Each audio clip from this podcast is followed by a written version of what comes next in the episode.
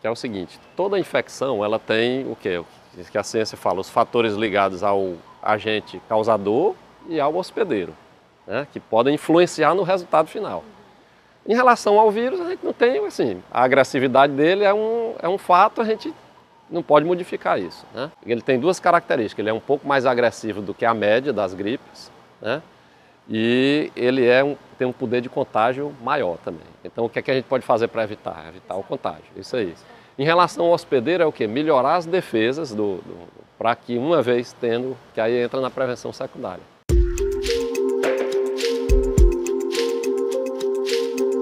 Meu nome é Antônio Barros, médico do NAIS, que é o Núcleo de Atenção Integral à Saúde da Unimed Teresina, e venho falar a respeito da prevenção à infecção pelo coronavírus.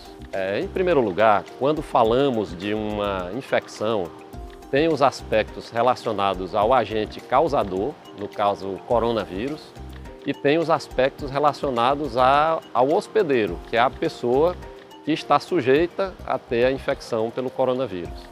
Em relação ao vírus, ele tem uma possibilidade de contágio que é maior do que a média da maioria dos outros vírus. Em relação ao hospedeiro, a pessoa, é importante alguns cuidados que nós falamos em prevenção primária e secundária. Esses cuidados são cuidados universais de promoção de saúde, os cuidados de higiene, o isolamento social, que estão sendo tão bem trabalhados é, nesse momento.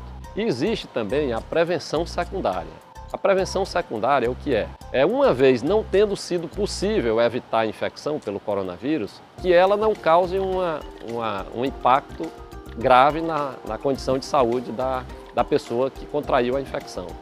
Então, como é que isso pode ser feito? Melhorando as condições de imunidade da pessoa.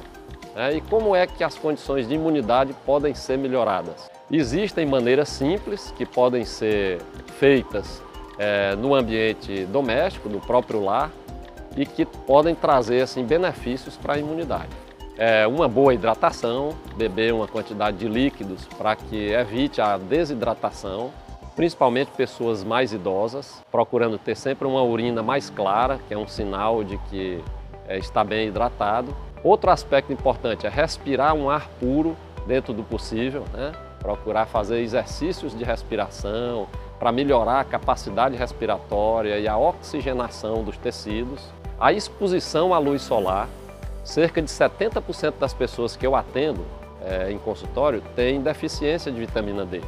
Então, uma simples medida de se expor 15, 20 minutos ao sol por dia, deixando a maior parte do corpo exposta, que pode ser feito dentro da própria casa, né, abrindo a janela, pode melhorar né, a, a, vitamina D, que é um fator importante na imunidade é, das pessoas. Outros aspectos são boa qualidade do sono, uma alimentação rica em frutas e vegetais, que são alimentos ricos em vitamina C, vitamina B e muitos nutrientes antioxidantes que são assim, fundamentais para uma boa condição de imunidade.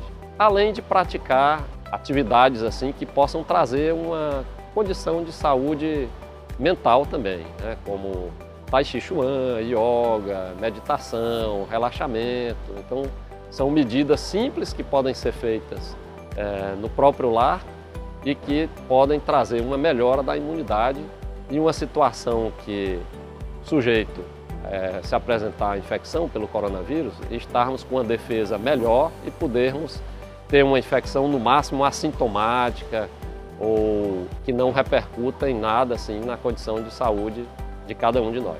Então, como aqui um recado final aqui do NAIS, né, que é esse trabalho de medicina preventiva, nós podemos cuidar melhor de si esses dias e, e observar esses, todos esses cuidados para melhorar a nossa imunidade e também termos um sentimento de esperança de que venceremos e de que encontraremos futuramente também vacinação, encontraremos um tratamento eficaz para a cura né, da infecção por coronavírus. Mas hoje, principalmente, a maior ferramenta que nós temos é a prevenção. Então vamos prevenir.